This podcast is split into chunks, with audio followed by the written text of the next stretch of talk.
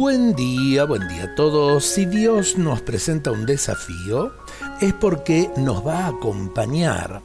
En la vida hay muchos desafíos. Por ejemplo, uno de ellos es cuando un hombre y una mujer deciden casarse.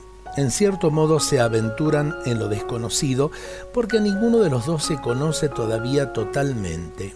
Sin embargo, se prometen fidelidad otro desafío cuando una persona acepta el llamado de Dios a la consagración en la vida religiosa es porque confía en Dios y sabe que Él le otorgará su gracia para perseverar respondiendo con generosidad cada día a lo que pueda requerir su misión de persona consagrada. Otro desafío puede ser la necesidad hoy de amar más y mejor a los miembros de mi familia o a otras personas a las cuales me cuesta aceptar como son. Sin embargo, me lo propongo sabiendo que Dios me va a acompañar. ¿Estamos dispuestos a aceptar algún desafío hoy? Pensemos cuál podría ser.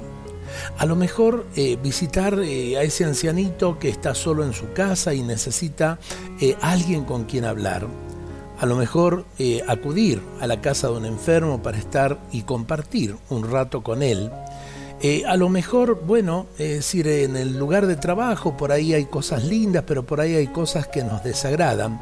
Saber enfrentarlas eh, de un modo distinto, sin enojos, con paciencia y con una vocación de servicio. Dios siempre nos va a acompañar. Dios nos bendiga a todos en este día.